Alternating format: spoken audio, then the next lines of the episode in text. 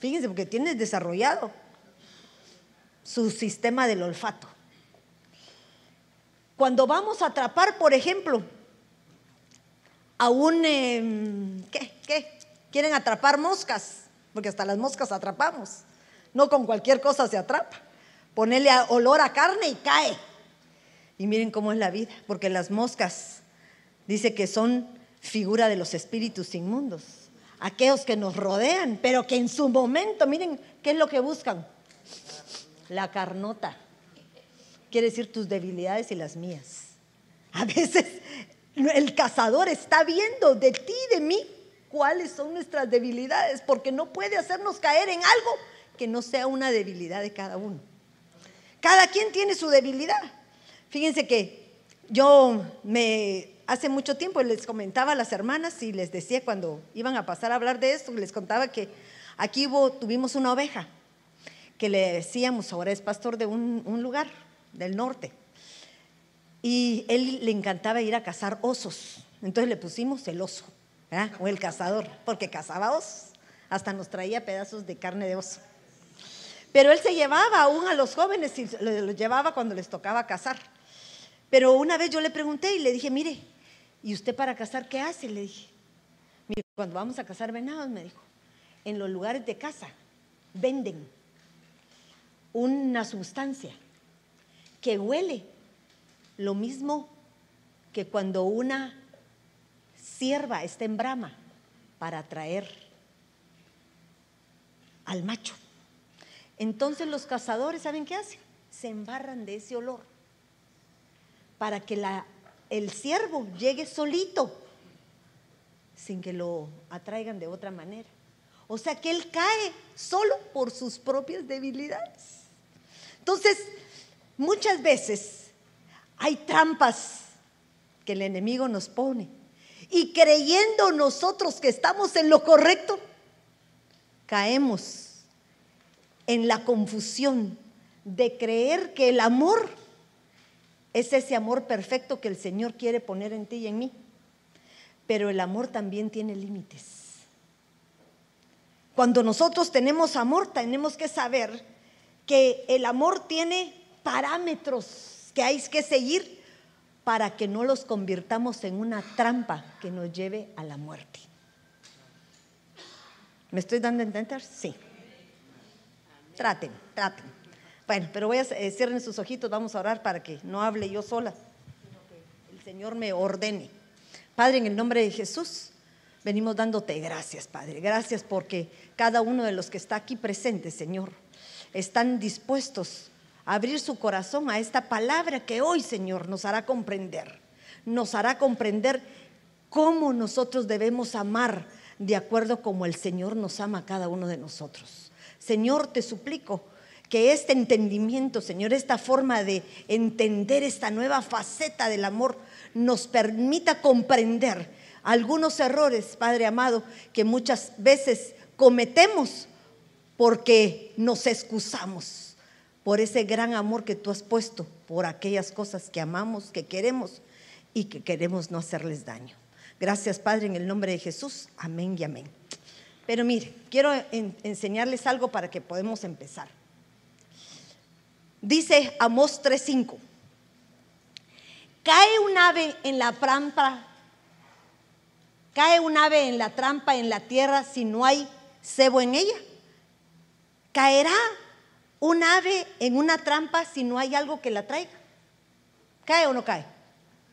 No necesariamente, solo si estuviera oculta. ¿Se acuerdan ustedes que en la guerra muchas veces ponían trampas, bombas ocultas entre la grama para que los que pasaran fueran destruidos sin que se dieran cuenta? Eran trampas, pero estaban ocultas. Pero cuando nosotros sabemos dónde hay un lugar donde vamos a caer en la trampa, si la vemos, Seríamos muy tontos de poder llegar y caer. Aquí estoy, aquí está la trampa, meto el pie para que me lo agarre, no quiero soportar dolor. Pero miren lo que sigue diciendo, se levanta la trampa del suelo. Si no ha atrapado algo, no, solo si algo cae en la trampa, la trampa se cierra. Pero miren la otra versión que me gustaba. Si un ave cae en una trampa en el suelo, no es porque le han puesto una carnada, no, no le han puesto carnada. La trampa solo se cierra cuando atrapa un ave o lo que quiera atrapar. Porque así es la vida. Las trampas se ponen con un propósito. Y nosotros, los seres humanos, estamos rodeados de trampas. De muchas trampas, que muchas veces no las entendemos, pero estamos rodeados de trampas. Y más si tú has conocido al Señor.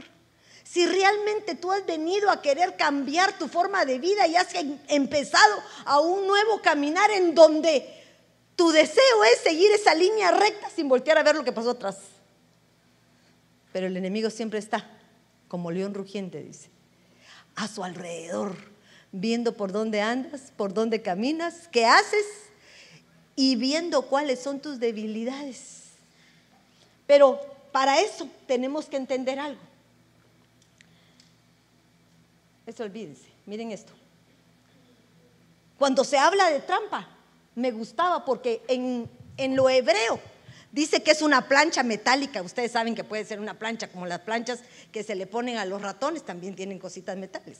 Yo me recuerdo hace muchos años que en mi casa se me entró una rata y se fue a meter a mi estufa. Todas las noches Luis Ponce y yo poníamos una trampa. Y como a las once y media oíamos, placa, ya cayó. Nos levantábamos, agarrábamos la la metíamos en agua y se ahogaba, se ahogaba el, el ratoncito. Como tres noches pasé. La cuarta noche volví, volví a oír y me dijo Luis, no seca, hasta mañana. Dejémosla ahí. Pero yo oía que esto era algo más. Era una lucha en esa trampa que se oía, que la trampa se movía. Era una trampa chiquita. Pero Luis no quiso levantarse. Y al día siguiente, cuando fui a ver la trampa, ya no había. La había roto el ratón que había caído. Porque ese era el mayor. Había casado a los niños, pero no había casado a la madre. Miren eso. Ahora, en nuestra vida hay cosas similares. Muchas veces uno pasa por alto lo que es grandote porque cree que ya ha vencido lo más chiquito. Ya he pasado esto, ya, ya pasó, ya pasé esto, ya pasé lo otro. Y no nos damos cuenta que al final nos viene la peor trampa del adversario en donde vamos a caer con los ojos cerrados sin que nos demos cuenta. Entonces, miren lo que dice. La trampa dice que es un instrumento de, lámina, dice que es una calamidad, miren lo que dice que es. Es un lazo, una red, un tropiezo, eso dice el diccionario bíblico. O sea que las trampas son tropiezos que tú y yo constantemente estamos expuestos por el adversario. Pero en el diccionario dice que es un instrumento que se utiliza para cazar animales. Pero me gustaba el número 3 para que no lea todo. Miren lo que dice. Se trata de un dispositivo o un artificio o táctica cuya finalidad es atrapar, detectar o incomodar a un intruso. Entonces tú y yo que somos delante del enemigo, intrusos. ¿Se dan cuenta de eso? Intrusos, porque lo que él quiere es atraparnos. Dice ahí es un plano, una acción que tiene como fin engañar a una persona. Y si te engaña quiere decir que te atrapó. Entonces podemos caer en, ese, en, ese, en este tipo de trampas. Pero ¿cómo te atrapa? Yo les decía que por medio del cebo. Al ratón se le pone queso. Al pez se le pone una lombriz. Pero al hombre Miren cómo. El cebo es el estímulo que aumenta la intensidad de un sentimiento. El ser humano tiene sentimientos dentro de sí. Sentimientos que nos pueden perturbar. Hay algunos que tenemos sentimientos de ira mayores que otros.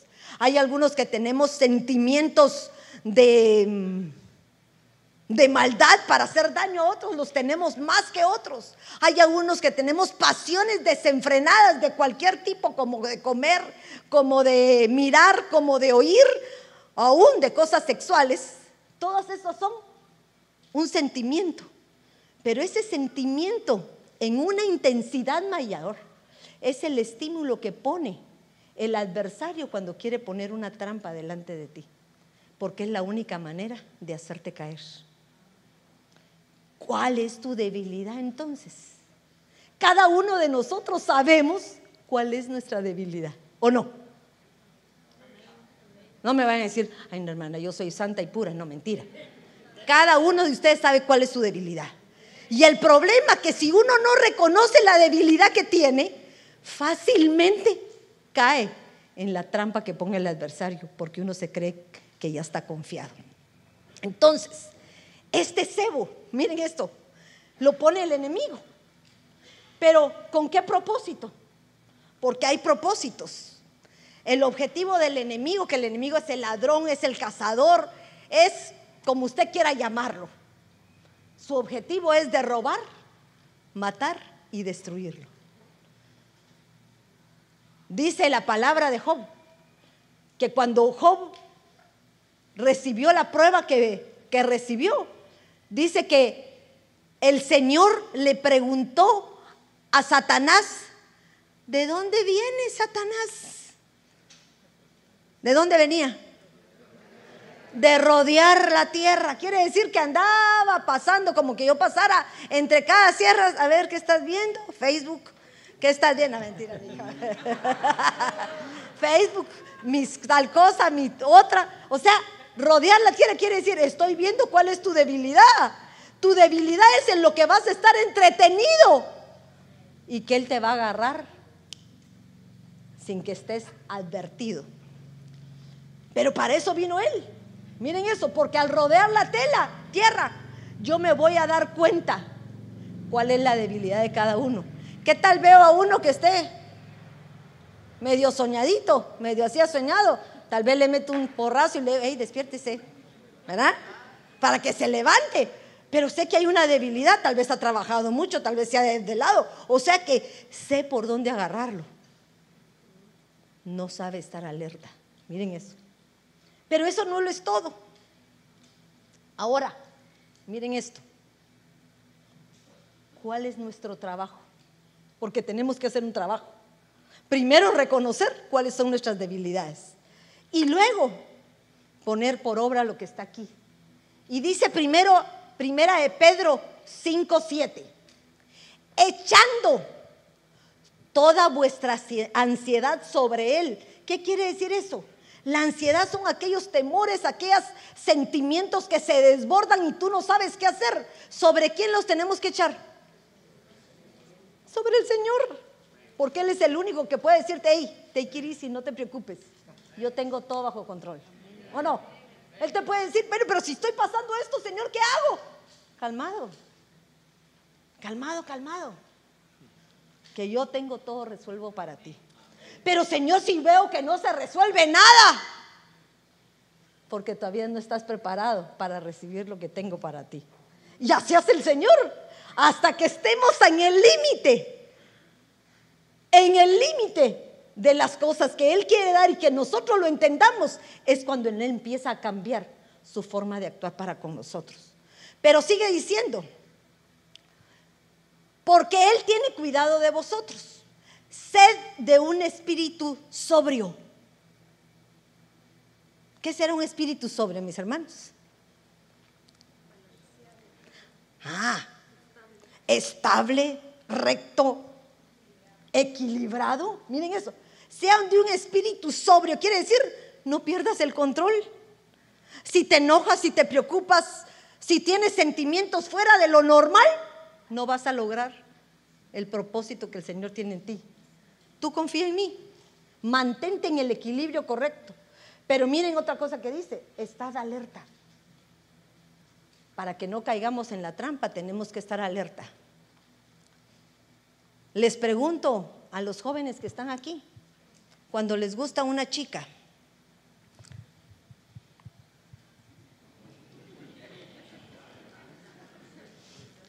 El corazón palpita, ¿sí o no? Miras a la chica y te vuelves loca porque dices, Dios mío, esta es la mujer de mis sueños. Pero tienes que mantenerte equilibrado porque ahí está la mamá de la chica y mi mamá también que me, también me puede cuadrar. Y tengo que buscar estar alerta, que cuando la quiera saludar, veo por todos lados y le digo, nos vemos más tarde. ¿O no? ¿Ustedes creen que no hacen los patojos eso? Así lo hacen. Solo que tú y yo no nos damos cuenta. Dice, sed de espíritu sobrio y estar alerta.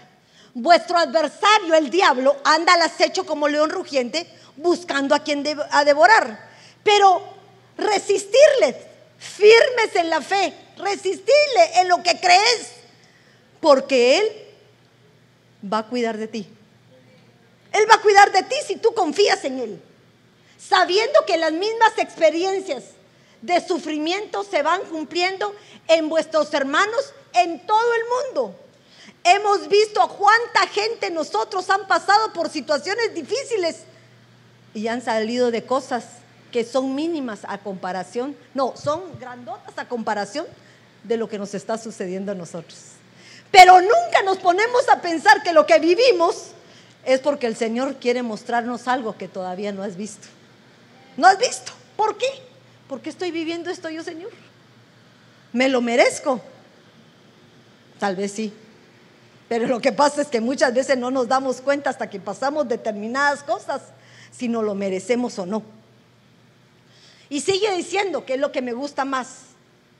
Y después que haya sufrido un poco de tiempo, miren eso, después que haya sufrido un poco de tiempo, el Dios de toda gracia que os llamó a su gloria eterna en Cristo, Él mismo os perfeccionará. Miren eso, los va a perfeccionar. ¿En qué? En el error que tenían, en la debilidad que todavía eran presa fácil para el adversario. Los va a perfeccionar, los va a afirmar, quiere decir, los va a sembrar bien. ¿En dónde? En la roca que he escrito. Bien cimentados, ¿quién te mueve? Nadie te fortalecerá y te establecerá. Cuatro cosas. Ahora, pregúntate tú, ¿por dónde vamos? Porque muchas veces estamos en el periodo de perfeccionamiento y todavía falta que nos afirmen, que nos fortalezcan y que nos establezcan. ¿Por qué periodo vamos? Ahora tenemos que entender que esto, se los estoy mencionando porque es un proceso en el cual somos presa fácil del adversario cuando caemos en la trampa. Pero cuando yo les hablo esta vez de trampa, porque hay muchos tipos de trampa, pero este tipo de trampa que quiero hablarles es la trampa del amor. Porque muchas veces como seres humanos no nos damos cuenta que por amar tanto caemos en nuestra propia trampa. Fíjense esto, por amar tanto caemos en nuestra propia trampa. Entonces, en Proverbios 29, 25 dice, el miedo a los hombres es una trampa. Pongan atención a eso. El miedo a los hombres es una trampa. Pero el que confía en el Señor está protegido. En otra versión dice lo siguiente, temer a la gente. ¿Por qué le teme uno a la gente?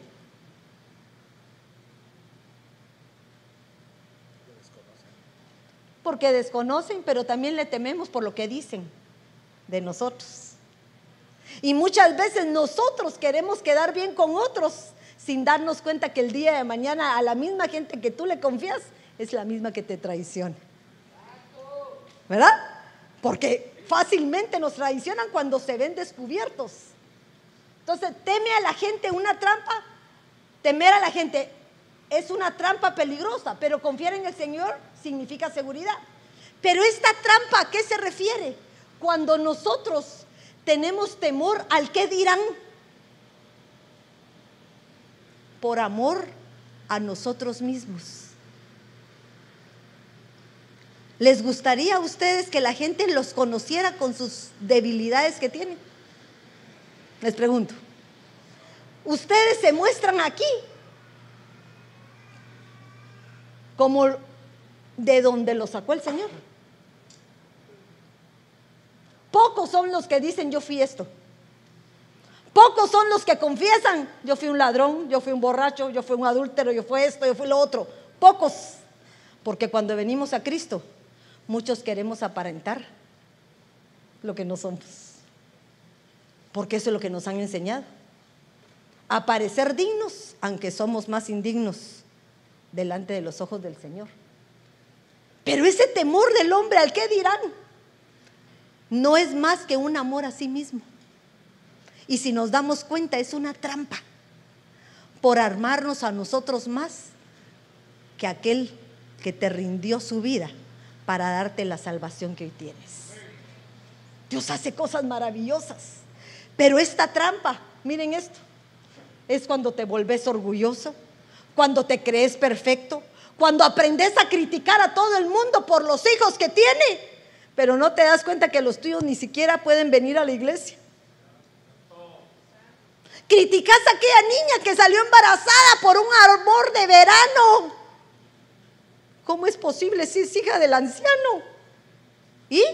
¿Y si fuera la tuya? ¿Qué, qué esperarías? ¿No la defenderías allá primero? ¿O esperarías ver cómo cubrís el mal? Porque qué pena, ¿qué va a decir la gente? ¿No nos pasa eso a nosotros? Muchas veces evitamos decir la verdad porque queremos cubrir una realidad que no existe, pero que tarde o temprano se voltea y nos cae en la cara y nos destruye.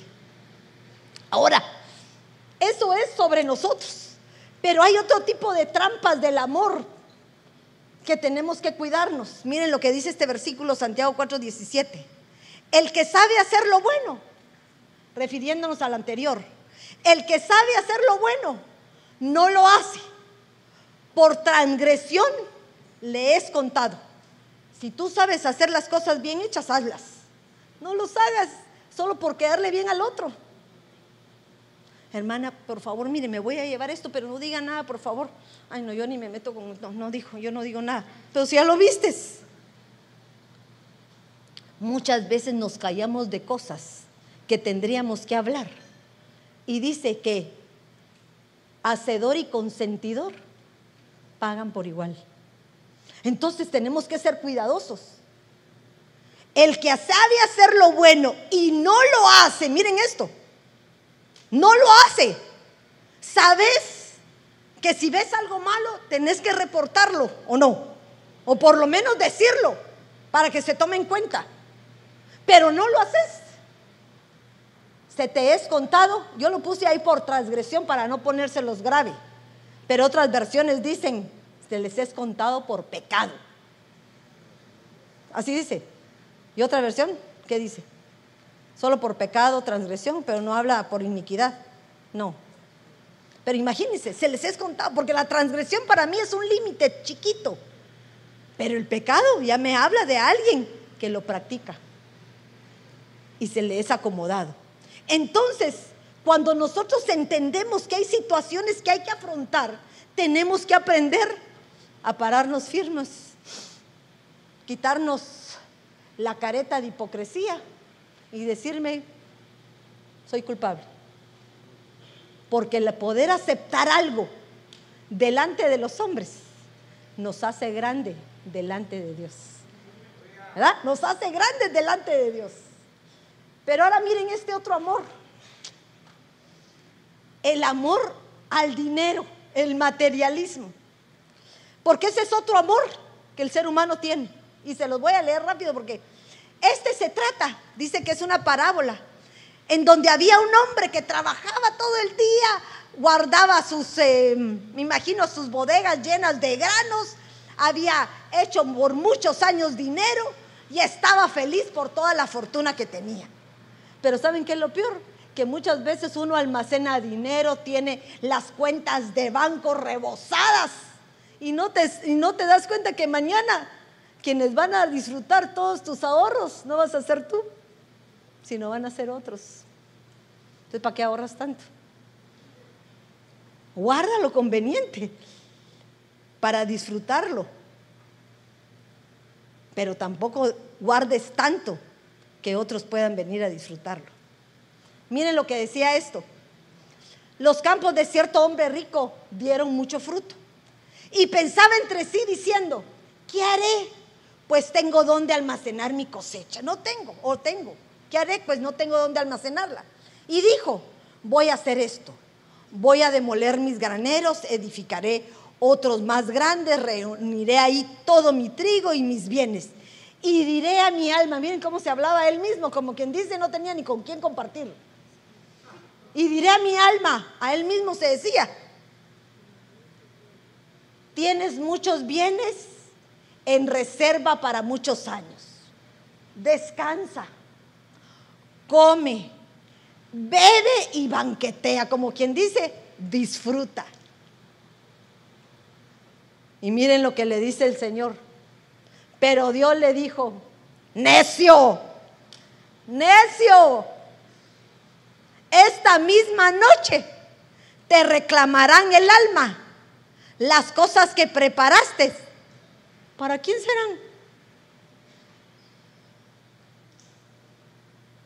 O sea que tienes que aprender a poner tus prioridades a quien amas primero. Esta es una trampa del amor a algo que no te da una recompensa de eternidad como la que el Señor te da cuando tú lo amas a Él. El dinero se acaba. Hoy tienes, mañana no. Pero hoy que tienes te lo gastas a lo grande, ¿o no? Cuando uno tiene que hacer, ¿se lo gasta o no? Séanme sinceros. Dios te está bendiciendo en el trabajo y como tú nunca tuviste, te vas con tus hijos, te vas a comer al mejor lugar, les compras los zapatos mejores de última de marca, aunque te quedes sin ningún centavo para mañana. Pero así hace gente. Fíjense que les voy a contar una historia que de verdad eso nos pasaba a nosotros con Luis. Eh, cuando estábamos en, en Monterrey, habíamos pasado una situación muy difícil económica. Muy. No teníamos nada. La verdad que ahí sí que nada de nada con cuatro hijos y bien fregados. Pero una vez me recuerdo que tuvimos la oportunidad de que por algún motivo nos encontramos un billete un billete en la calle. Y cuando nosotros lo vimos con él, le dije, picho. Pero miren esto, le estoy hablando que no sé si era, no, no me acuerdo si hay de 5 mil pesos, no. ¿De cuántos pesos es lo más grande que hay allá en México? 200 pesos, no. Ah, creo que antes había además, porque era, perdóname, yo para mí era un billetazo. Y entonces le dije, Huicho, esto nos sirve para la semana, para comer. Yo, según haciendo mis planes, como mujer sabia, según yo. Y Luis dijo, no, esto me va a servir. Voy a llevar a mis hijos a comer pizza y me los voy a llevar a comprarles unos tenis. Yo le dije, pero ¿por qué? Porque los he limitado. Miren el amor. El sentirse que había causado un dolor por el sufrimiento que estaban viviendo. Sin saber que eso se estaba provocando en mis hijos una transformación en su alma. Y cabalmente, nos los llevamos creo que a comer pizza al cine y les fuimos a comprar sus tenis a cada uno. Tenía cuatro, entonces tuve que comprar cuatro pares de tenis. Pero, ¿cuál fue el punto que les quiero decir? En una tarde nos echamos lo que el Señor nos regaló. ¿O no? Porque fue un regalo. Si hubiéramos sido planeadores, hubiéramos dicho, no, no tenés razón. ¿Sabes qué? Llevémoslos a comer, pero entonces nos quedan tal vez 300. De esos 300 guardemos 200 y la mitad. Veamos, el que planea, el que no cae en la trampa por un amor de complacer, lo que tú crees que sos el propiciador por el mal que están viviendo. ¿Cuántos de nosotros como padres no queremos darle a nuestros hijos lo que nosotros fuimos carentes? Lo que yo no tuve, eso se los voy a dar. Pero ¿por qué le compras tres pares de 800? Porque yo no tuve nunca uno. Pero tres es mucho, comprarle uno. Y cuando sentimos, no y eso, ni con eso les quedamos bien. ¿O sí les quedamos? ¿No? Vienen las mamás a vivir aquí a este país o a los papás. Les mandan todo su trabajo de la semana a los hijos a su país. Los patojos tienen de todo allá, porque tienen lo suficiente, porque es en dólares. Y cuando los hijos se juntan con la mamá, le dice, yo no hubiera querido nada de lo material que me diste, hubiera preferido más tu compañía. Y si hubieras tenido su compañía, hubieran dicho, ¿y por qué no me diste nada de lo material? O sea que nunca quedamos bien. Es el equilibrio. El Ahí sí que nunca estamos conforme con lo que tenemos. Pero miren ese amor al materialismo. Ese amor nos lleva a cometer errores de poner en primer lugar a algo que no es lo primero. Y lo primero es el Señor. Entonces nos convertimos en idólatras. Y el idólatra tiene su recompensa. Miren lo que dice primera de Timoteo 6:7. Porque nada hemos traído a este mundo. Así que nada podemos sacar de él. ¿Cómo se van cuando uno se muere? Si bien te va, te ponen un buen traje. ¿Verdad? Te escogen el mejor. Les voy a contar esta, ya no quiero contar historia porque si no se me va a ir el tiempo. Pero cuando yo cuando me fui a Guatemala, mi mamá estaba a punto de, estaba muy enferma, se iba a morir. Y yo le llevé una supachá linda. Se la fui a comprar al mejor lugar. Y cabalmente cuando murió, dije, se la voy a poner para que ella se sienta como cómoda, según mi mente. Miren mi, mi amor, ¿verdad? ¿Saben qué hicieron cuando llegaron a traerla? Yo la vestí, la cambié para que estuviera preparada ya. Cuando llegaron los de la morgue, señora, perdone, pero tenemos que cortar la pachama. y le quitaron la que yo le había puesto. Ahora, ¿qué me estaba diciendo el Señor? No es lo que le pongas, es cuánto le diste antes de que esté muerta. Porque eso es lo que va a recordar ella en su mente. Ya muerta, aunque le ponga las mejores joyas, ¿de qué le sirven si va a estar dentro de la caja? Ya los gusanos se la van a comer o se la comieron. Pero hay cosas que uno como ser humano las ponemos como prioridad. Y si tenemos que comer, ¿con qué cubrirnos? ¿Con qué estaremos contentos? Pero los que tienen, quieren enriquecerse, caen en, la tentación y en el lazo y en muchos deseos necios y dañinos que hunden a los hombres en la ruina y en la perdición. Mientras más tenés, más querés. Ganabas 30 a la hora y vivías feliz con tu esposa y con tu familia. Ahora ganas 100 y no te es suficiente y hay más problemas que los que tenías antes. Yo me recuerdo que cuando en Luis estábamos en aquellas penas espantosas, éramos felices. No teníamos refri, no teníamos camas, dormíamos en el suelo pero todos amelcochados, abrazados, dormidos con la misma chamarra y éramos felices. Ahora creo que ni nos vemos. Pero mire cómo es eso. Cosas que muchas veces las pasamos por alto, pero hay que aprender a valorarlas, porque no es la cantidad, sino la calidad de lo que damos. Hombres en la ruina y en la perdición, porque la raíz, ese es mi punto, porque la raíz de todos los males, ¿cuál es? El amor al dinero, por el cual, codiciándolo algunos, se extraviaron de la fe y se torturaron con muchos dolores. Caíste en esa trampa del amor a algo que no tenías que darle como prioridad, porque el amor es para Cristo. Amarás a tu Dios sobre todas las cosas Miren eso, sobre todas las cosas. Porque si te pasa esto, entonces te provocará muchos dolores. Caíste en la trampa y cuando uno cae en la trampa te duele todo. Te duele el dedo si te lo atrapó, te duele el pie si te agarró los dedos. No puedes caminar, te inmoviliza, porque nuestras prioridades son otras. Pero miren, ahorita viene uno que me gusta mucho. Este le llamé yo el amor ciego. Porque nadie piensa que uno muchas veces se convierte en trampero. No sé si me doy a entender cuando se habla de trampero. Alguien que pone trampas. Pero sin querer la vida, te hace cobrar por tu propia trampa. Y en este Génesis 34 habla de una historia de una chica Dina, hija de Lea y de Jacob. Pero miren lo importante, por favor, quiero que me entiendan esto. Dice que esta mujer, esta jovencita, salió a visitar a las mujeres de la tierra. O sea, que se fue al mundo una su vueltecita.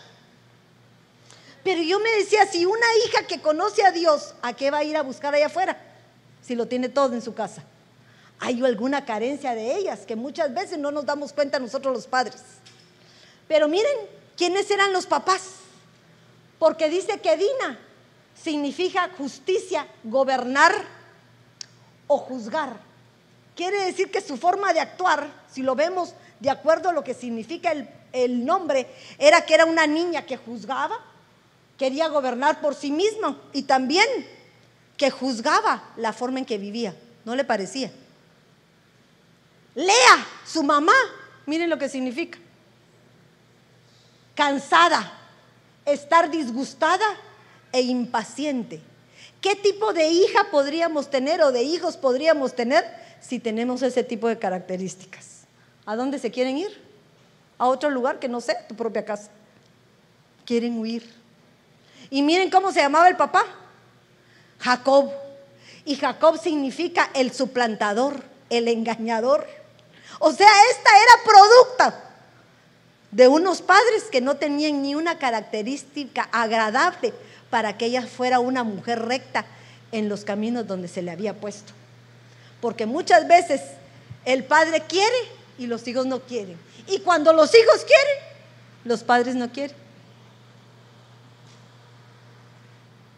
Entonces miren lo que pasó. Dina, la hija de Lea, quien estaba, que había dado a luz con Jacob, dice que se fue a visitar a las hijas de la tierra. Y cuando la vio el miren, de esa tierra, era un mundano. La vio. Pero miren lo que significa la palabra vio.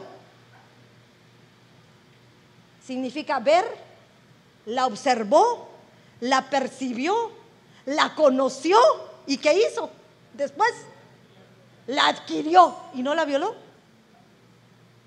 Qué casualidad que al verla él tramó en su mente todo lo que iba a hacer. Él quiso ponerle una trampa, ¿sí o no? Se la puso. Según él, por amor, porque las pasiones para el ser humano creen que son por amor. Y cuando la vio Siquem, hijo de Emor, Amor, Ebeo, príncipe de la tierra, se la llevó y se acostó con ella y la violó. Pero pasó el tiempo y dice que cuando volvió este hombre en sí, dice que se dio cuenta que no solamente la había violado, sino se había enamorado de ella. O sea, del mal que quiso hacer, en lugar de salir él con bendición, pongámosle así entre puntos, se salió con la suya, él salió fregadito, porque él se prendió de ella, dice, se enamoró. Y miren lo que dice, y él se prendió de Dina, hija de Jacob, y amó a la joven y le habló tiernamente. Quiere decir que de haber cometido el error, quiso cambiar las cosas. Pero cuando yo veo que se prendió, miren lo que significa la palabra prendió, se ligó, se adherió, hubo algo que lo hizo. Uno, él quiso poner una trampa y él cayó en su propia trampa. Miren eso, él cayó en su propia trampa. Ahora, ¿por qué me está diciendo eso, hermana? Porque cuando vemos la historia, ¿qué es lo que hace este Siquem? Le dice a su papá, papá, me enamoré. Esa mujer de ojos castaños, hermosa, esa, esa es la que yo quiero. Por favor, ve a hablar con Jacob. Convéncela que me la dé por esposa. Y va el papá, pide perdón, pero sin pensar Jacob ya estaba maquinando qué iba a hacer mientras llegaban sus hijos. Miren eso. Empezaron a planificar todo. Y este otro que ya estaba ciego, porque el amor ciega. Se me venía a la mente un ejemplo que dio Melba en la radio, que decía que para atrapar pájaros, muchas veces agarraban a un pájaro y le cosían los ojos para poder atrapar a otros. Esto fue lo que le pasó a este. Él era un pájaro atrapado para atrapar a otros. Miren eso. Porque cuando nos damos cuenta, el que cayó en la trampa fue él mismo. Porque vienen los hermanos enfurecidos por la acción que le habían hecho a su hermana. No la estoy justificando, perdón. No quiero decir que una violación se pase por alto, no. Pero este hombre pareciera que se hubiera arrepentido. La verdad, que si hubiera sido uno de mis hijos, no lo perdono, lo mato. Soy mala, ¿verdad? Porque esa es la humanidad de nosotros, no podemos perdonar algo atroz.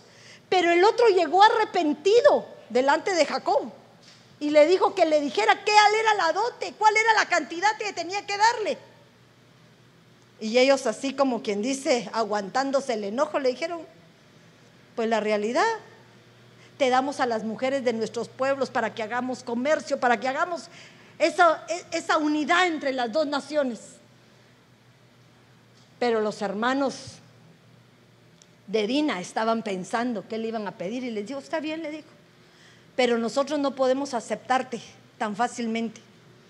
Tenemos que hacer un convenio.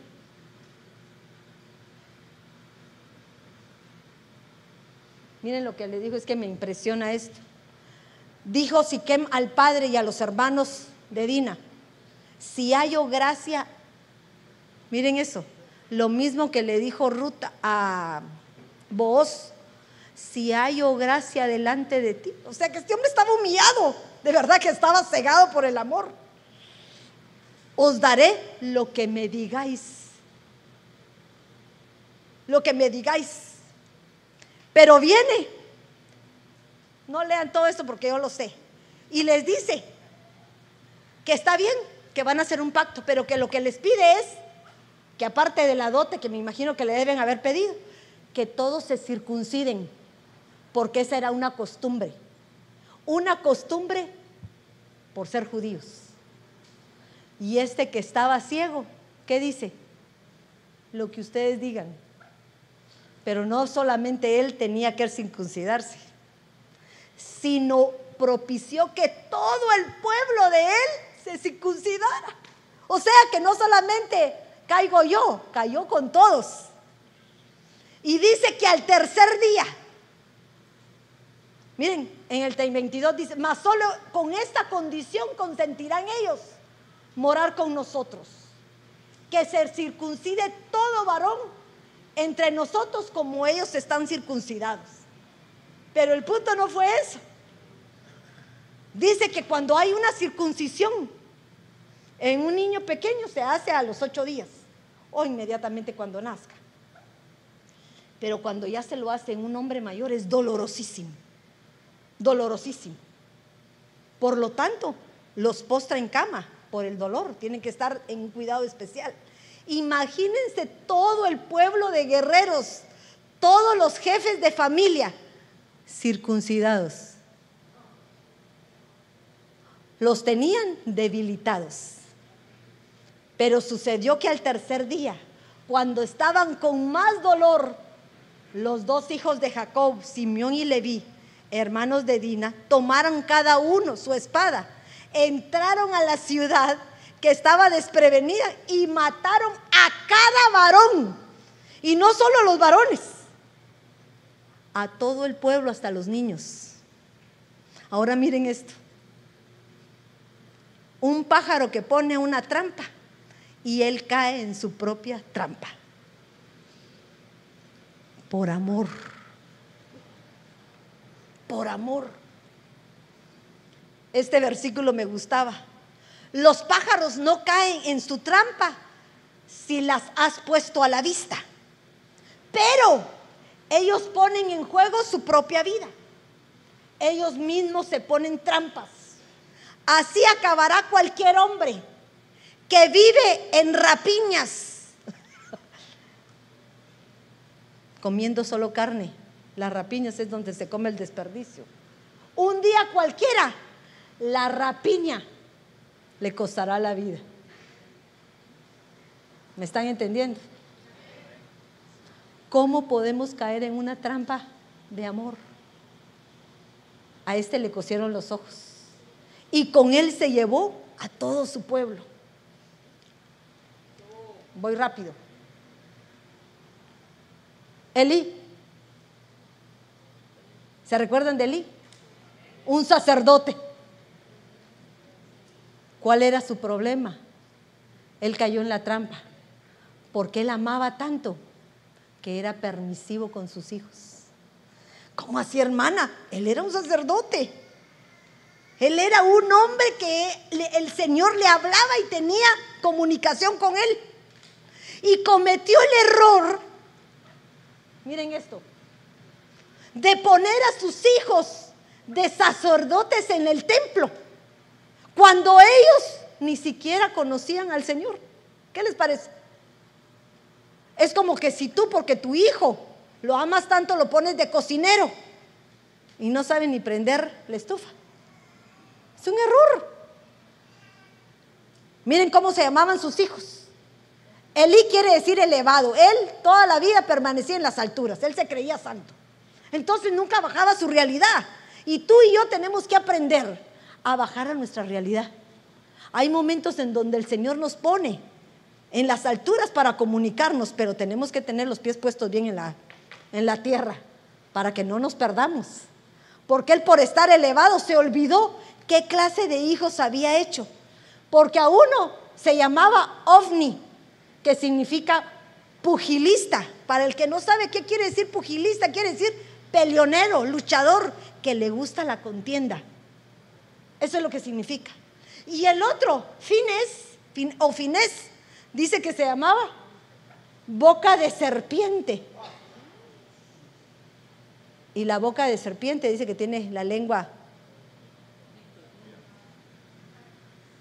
doble, murmurador.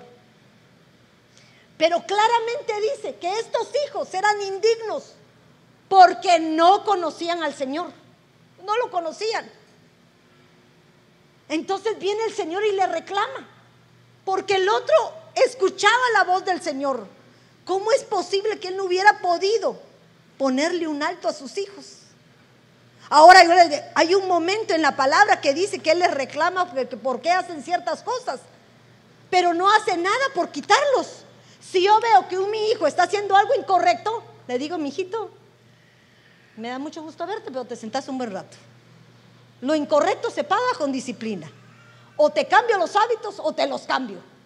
O si es chiquito, le doy un riendazo para que... ¿O no? Dice que la vara corrige. Porque traemos la rebeldía atada a nuestra espalda.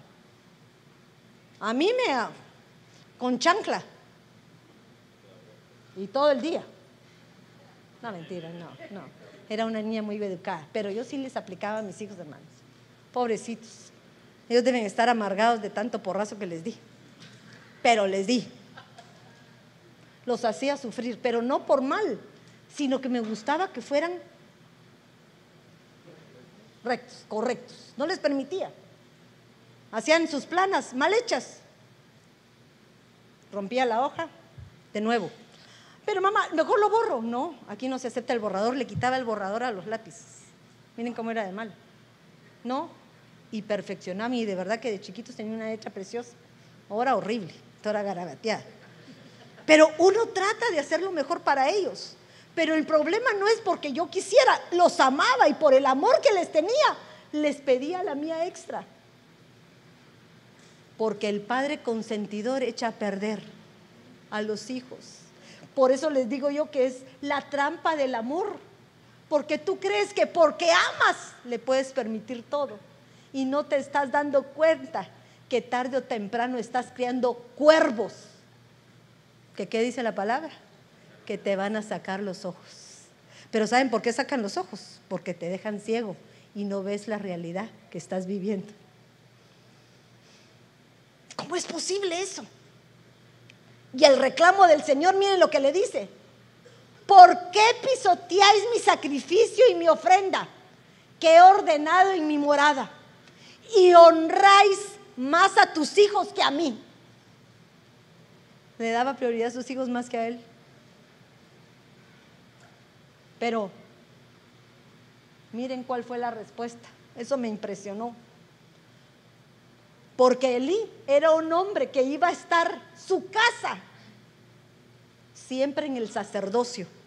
O sea, era, muchas veces preguntan, y pongan mi atención a esto, muchas veces preguntan, ¿por qué el hijo del pastor tiene que ser el sucesor del que está pastoreando? Pero ahí lo podemos ver claro, que el sucesor es aquel que ha continuado la línea del Padre para que no se pierda la comunión correcta con el Señor. Entonces miren lo que dice ahí, por tanto, el Señor Dios de Israel declara, ciertamente yo había dicho que tu casa, miren esto, y la casa de tu padre andarían delante de mí para siempre. O sea, que no iba a haber otra casa al frente. Era la casa de Elí, con sus hijos, con sus nietos, si permanecían en la firmeza que habían continuado, pero no lo hicieron. Pero ahora el Señor declara, lejos esté esto de mí, porque yo honraré a los que me honran y a los que me menosprecian serán tenidos por poco. O sea, los eliminó.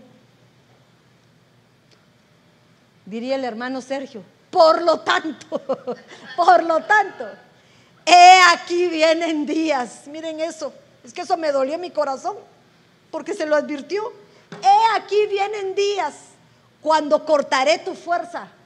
Y no dice que Elí se quedó ciego y se quedó sentado fuera del camino o junto al camino. ¿Por qué no estaba dentro del camino si la palabra dice que los que están en Cristo están dentro del camino, no fuera del camino? ¿Qué le pasó a este hombre? Cuando se habla de ceguera, está hablando que la visión espiritual que tenía la perdió. Y la fuerza de, tu, de la casa de tu padre, no habrá anciano en tu casa, quiere decir, no habrá anciano en tu casa, quiere decir, ni él llegará a ser, él ya era anciano, pero tus hijos no tendrán la posibilidad de llegar a calidad de vida siendo ancianos en su vejez. ¿Pero por qué?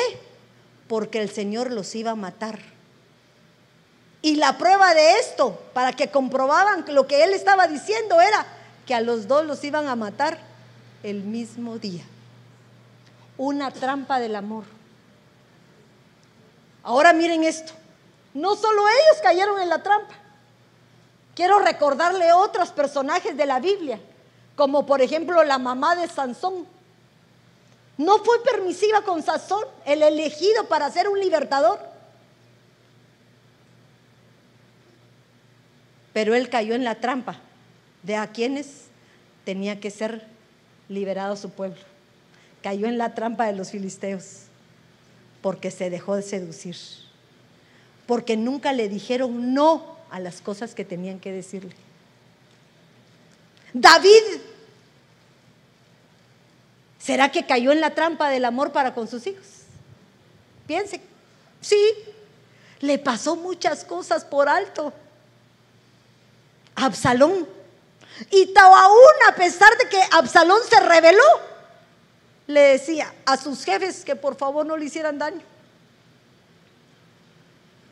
Aunque sabía que él estaba haciendo daño al pueblo. Miren cómo tiene que ser el amor de, nuestro, de nosotros como padres. Si sabes tú que tu hijo está haciendo algo que no debe, ámalo. Pero el amor no quiere decir que pases por alto sus debilidades, sino el amor que tú le vas a demostrar es poniendo límites, estableciendo disciplinas para que él pueda saber cuál es el camino correcto. Todo aquel que comete un delito tiene que pagar sus consecuencias. Con el pago de sus consecuencias es liberado. Eso quiere decir que si nuestros hijos cometen un error, tienen que pagar sus consecuencias.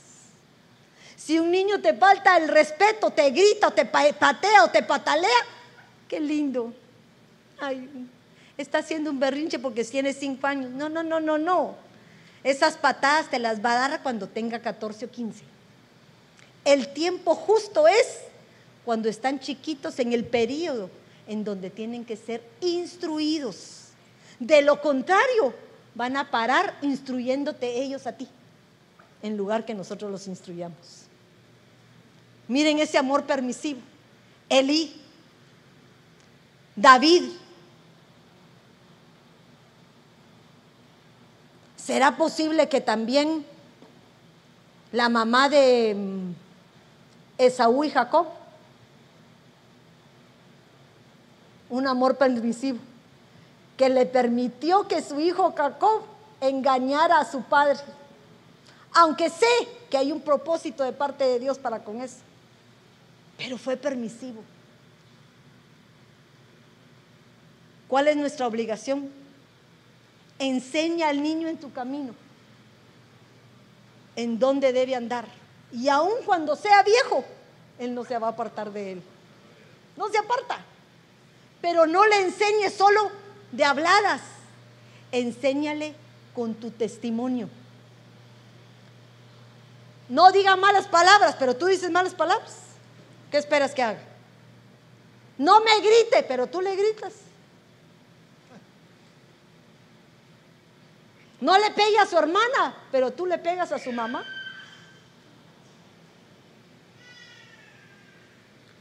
Por tanto, cuídate y guarda tu alma con diligencia, para que no te olvides de las cosas que tus ojos han visto, que no se aparten de tu corazón todos los días de tu vida sino que las hagas saber a tus hijos y a tus nietos. ¿Qué me está tratando de decir esa palabra? Que hay cosas que hay que contárselas a nuestros hijos. ¿Para qué, hermano?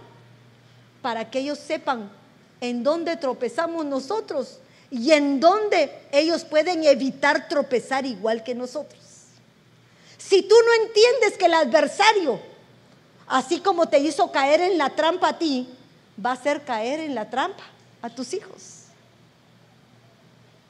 porque tarde o temprano se vuelve a vivir lo mismo. Si tú fuiste abusada, se los he mencionado muchas veces, somos presa fácil del adversario para que sean abusadas nuestros hijos. Y si ellas no son advertidas, entonces van a ser tus nietos. Y si no son tus nietos, tus bisnietos. ¿Y hasta cuándo vas a parar? Ese viajero que viene y te visita constantemente. Pero les mencionaba Efesios 6:4 porque me encantaba esto. Porque cuando yo vi a lo de Dina, que se fue a buscar a las mujeres de la tierra, con el, el significado de los nombres de los padres, me daba cuenta que posiblemente ellos provocaron a ira a Dina y dijo, ay, yo no quiero estar en mi casa, prefiero irme a dar una mi vueltecita, ahí encuentro tranquilidad. Y miren lo que dice, y vosotros padres no provoquéis a ira a vuestros hijos, sino criadlos en la disciplina e instrucción del Señor. Ahora, la disciplina no está hablando, por favor, lo he repetido varias veces, no está hablando de, de un castigo, sino la disciplina son hábitos a establecer para que ellos mantengan una forma recta de caminar. El hombre íntegro es el hombre completo. ¿Y qué le enseña a sus hijos? A ser completos. Eso es lo que yo quiero. Que sepan que no mentimos. Y miren qué fácil. Hace poquito tuve una experiencia con un mi nieto, pero me encantó. Porque me pidieron algo. Y yo les dije que no. Entonces él inmediatamente me dijo, no, pero si mi mamá me da permiso. Yo dije, ¿será posible? Sí, lo ha hecho varias veces. Bueno, pero de todos modos yo no le dije. Y al ratito le pregunto a su mamá, fíjate que dice que tú le... No, jamás lo he hecho. Y viene el niño y me dice, claro que sí. ¿A quién le creo? Ahora, oigan cómo un niño te puede juzgar por los errores que muchas veces uno pasamos desapercibidos. El niño es tu peor juez porque está viendo qué haces, cómo actúas y cuáles son tus debilidades y cuánto le pasamos por alto. y calladitos porque no podemos decir nada. No sé si a ustedes como hijos vieron debilidades de sus padres que aquí dentro de su corazón están guardadas, pero no pudieron decir nada. Porque como eran adultos, te habían enseñado a respetar y a cerrar la boca. Pero ahora a tus hijos no les has enseñado igual. Ahora ellos te alegan a ti para que tú te corrijas en lugar de que tú los corrijas a ellos. Miren hasta dónde hemos llegado. Errores, errores. Pero no sé si tengo algo más. Miren esto. Hay algo que me impresionaba. Porque muchas veces tú, como yo de padre, creemos que el mostrar amor a nuestros hijos es permitirlo todo. Y muchas veces no nos damos cuenta que la palabra nos exhorta a que la permisión demasiado abierta nos lleva a la destrucción. Y miren lo que dice Hebreos.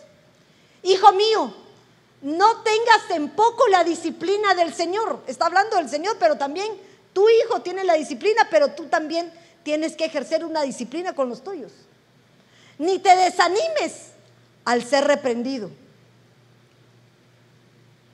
Porque el Señor al que ama, disciplina. O sea que el padre o la madre que disciplina es porque ama. Si no los amáramos, entonces no los disciplinaríamos. Pero si tú amas a tus hijos y no los disciplinas, le estás diciendo, no te amo. Miren eso, no te amo. Porque el Señor al que ama disciplina y azota a todo al que recibe por hijo. Y cuando uno habla de azote, uno dice, ala, pero ¿cómo será el azote? Se imagina un porrazo con un palo, pero de aquellos fuertes. Por el, azote de Dios habla de un juicio.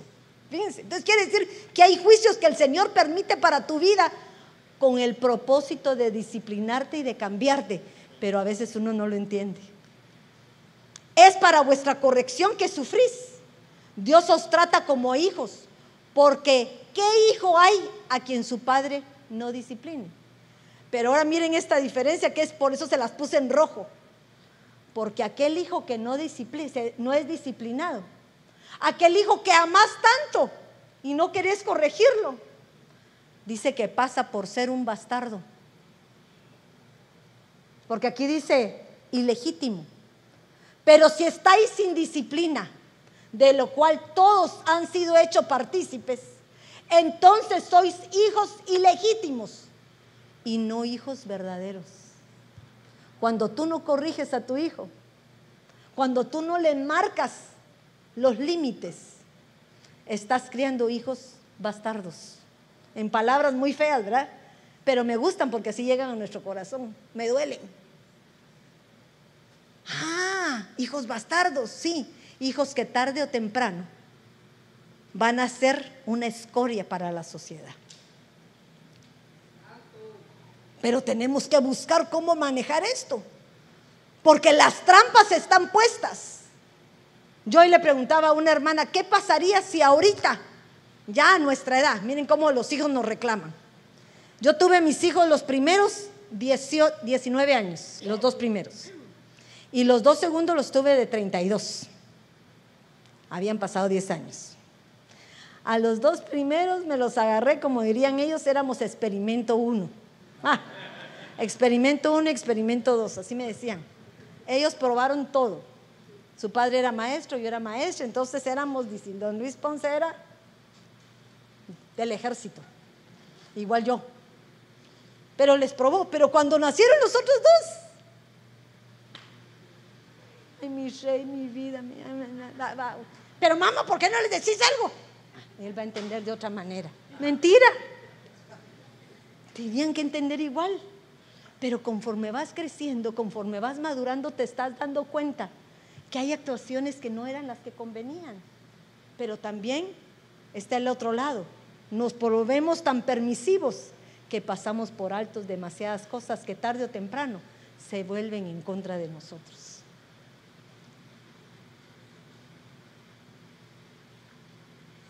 ¿Y por qué puse eso ahí? ¿Qué hice?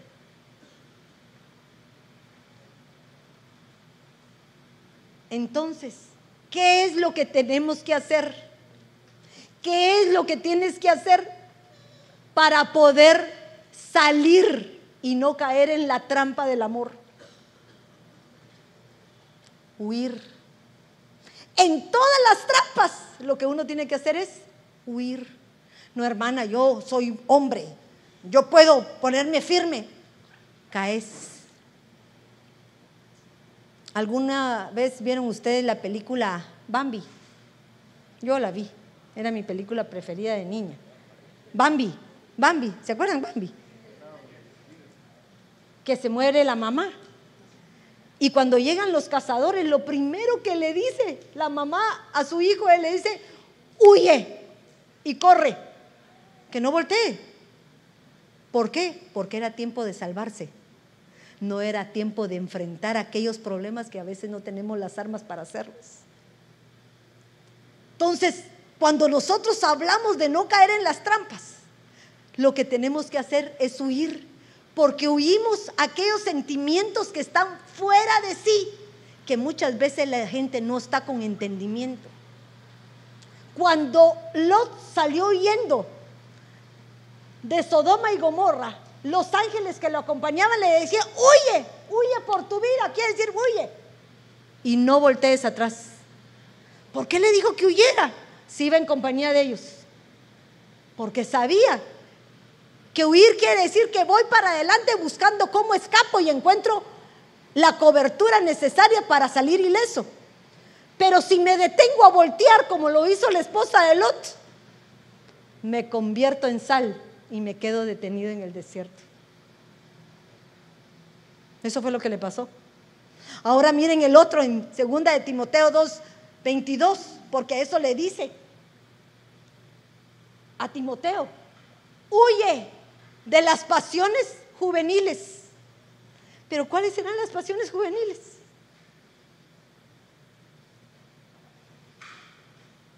Cuando uno está joven, las hormonas están alborotadas. Y de los errores por dejarnos llevar por las hormonas, hay muchos niños tirados en el mundo. O hay muchos errores que ahorita los estamos pagando. Huye, pues, de las pasiones juveniles. Pero las pasiones juveniles también habla del enojo, la ira. No cuando éramos jóvenes, o por lo menos los hombres. No éramos brincones. Nos gustaba ponernos a pelear. Luis Ponce ahorita me va a regañar porque me va a decir a la seca, si me estás desnudando.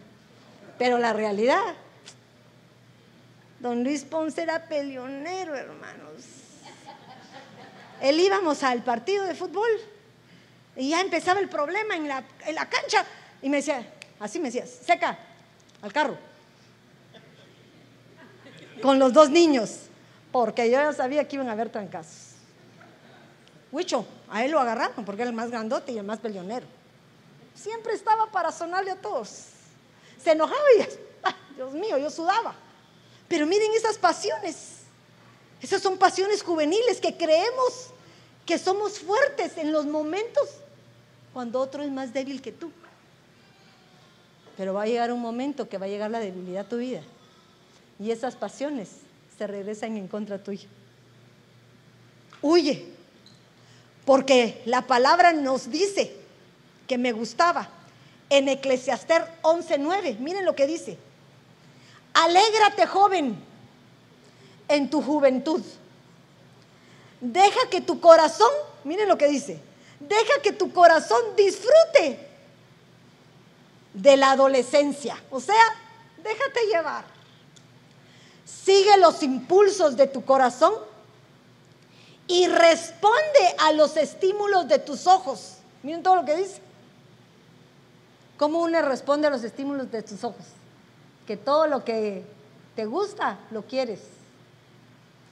Pero toma en cuenta, miren lo que dice la advertencia, pero toma en cuenta que Dios te va a juzgar por todo esto. O sea que las cosas que hubiésemos hecho antes, que creemos que fueron olvidadas, cuídate de no que nos estén pasando ahorita. La factura. Lo que hiciste es tú. Puede ser que hoy se lo estén haciendo alguno de tus hijos.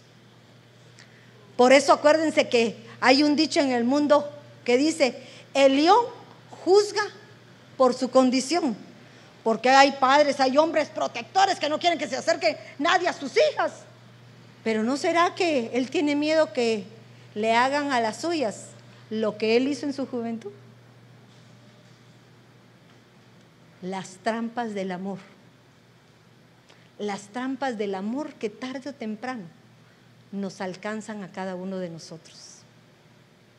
Tú y yo tenemos que aprender que el amor es ese amor que todo lo soporta, pero lo soporta en momentos que podemos pasar por altas situaciones, que somos capaces como humanos de pasar, pero no vamos a pasar por altos pecados que no solamente transgreden los límites, sino también que puedan dañar a nuestras futuras generaciones. Dios nos obliga a que todo aquello que para nosotros pueda provocarnos caer en una trampa, lo primero que tenemos que hacer es huir. Estás peleando con tu esposa. ¿Qué pasa si alegan los dos juntos? Se agarran. El que es sabio se calla, se va a dar una su vueltecita en lo que pasa el berrinche, respiramos y podemos platicar. ¿Ah? Una tu vueltecita a la esquina. ¿Verdad? Podemos hacerlo. Pero lo que hacemos es provocarnos. ¿Qué me estás diciendo? ¿Por qué me estás diciendo? Pero decime, ¿cuál es el problema? No, no es tiempo. Es tiempo de huir. Es tiempo de decir, me voy, voy a ir a la muerte. me voy. ¿Por qué nos mandan a contar de 1 a 10 o de 1 a 100? Para que te baje el furor. Tenemos que huir. Si una de tus pasiones es la comida, te gustan los pasteles, la Coca-Cola fría. Ahorita quisiera una Coca-Cola fría. Tus pastelitos con las fresitas, con todo aquello que te hace mal. ¿Por qué vas a la taquería? Si ahí te van a dar ganas de caer en tentación. Entonces, ¿qué hay que hacer? Te invitan. Huye, tengo mucho que hacer con permiso, me retiro. Me voy. Huye. No, no huye con el pastel. Huye. Huye sin el pastel. Pero se dan cuenta cómo somos tan fáciles de ser seducidos. Por eso nosotros tenemos que entender que esto es algo que tenemos que estar alertas. Porque el que no cae en la trampa es aquel que ya maduró, ya entendió, ya falló y ahora no quiere volver a caer en las mismas equivocaciones de antes. Dios puede hacer cosas grandes para tu vida y para la mía. Siempre estamos expuestos a las trampas, porque lo que no has podido sobrellevar hasta ahora, lo que no has podido vencer hasta ahora, todavía es como un corazón latente que llama al enemigo para que pueda ser la manera o el receptor para que puedas caer en sus brazos. Y miren, le digo en los brazos, sino en las trampas del adversario. Había dicho que si querían preguntas, y hay algunas, pero hermano Roger no se viene aquí conmigo para ver si me ayuda. Bueno, no, yo no ni quiero sentarme, los nervios me tienen parada. ¿Me puede explicar ¿Qué pasa cuando un sacerdote de la casa se deja gobernar por su mujer y cada decisión es tomada por la mujer? ¿Y qué puede pasar si no hago mi papel como sacerdote? Muy buena pregunta. Mire, muy buena pregunta, no sé qué hacer. No, mentira, mentira, mentira, mentira. Pero quiero darles un ejemplo que me, a mí, para mí es lo básico ahí. Hay personas, hay sacerdotes que muchas veces no han querido tomar su lugar y le han permitido a la mujer tomarlo porque ella a nivel espiritual tiene una estatura más alta que los varones. Y al tomar decisiones, no puedo ir con la persona que no es lo suficientemente sensata para poder solucionar un problema, sino tengo que ir con la persona que me vaya a dar una solución correcta. Si me decís algo más, me lo decís, porque para eso estamos. Pero, por ejemplo, se me venía a mí el ejemplo de Abigail con Naval. Dice que Naval era un necio. ¿Sí estoy bien? ¿Abigail? Así, Abigail Naval. Y fíjense que cuando tuvo el problema con David, que no quiso darle comer a sus eh, soldados, pongámosle, David se puso tan enojado que iba en contra del pueblo de Naval. Pero el siervo llegó corriendo a darle información a la casa. ¿Quién era el jefe en la casa de Naval y Abigail? ¿Quién era el jefe? Naval. ¿Y por qué el siervo le dio la información a Abigail? Porque era más sensata y sabía que la decisión que iba a tomar era para salvar a todo el pueblo. Te doy a ti esto para que tú decidas saber qué se va a hacer, como quien dice, aquí entrego yo el paquete. Ahora, eso no quiere decir que nosotros lo permitamos. Si tú eres un sacerdote, tienes que tomar tu lugar. Pero cuando quieres tomar tu lugar, después que has dado 20 años donde ella ha tomado, a veces estamos fuera de tiempo. Creo que el lugar lo tomamos desde el principio.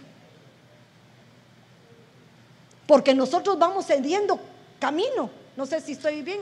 ¿Hay algo más que puedes decir?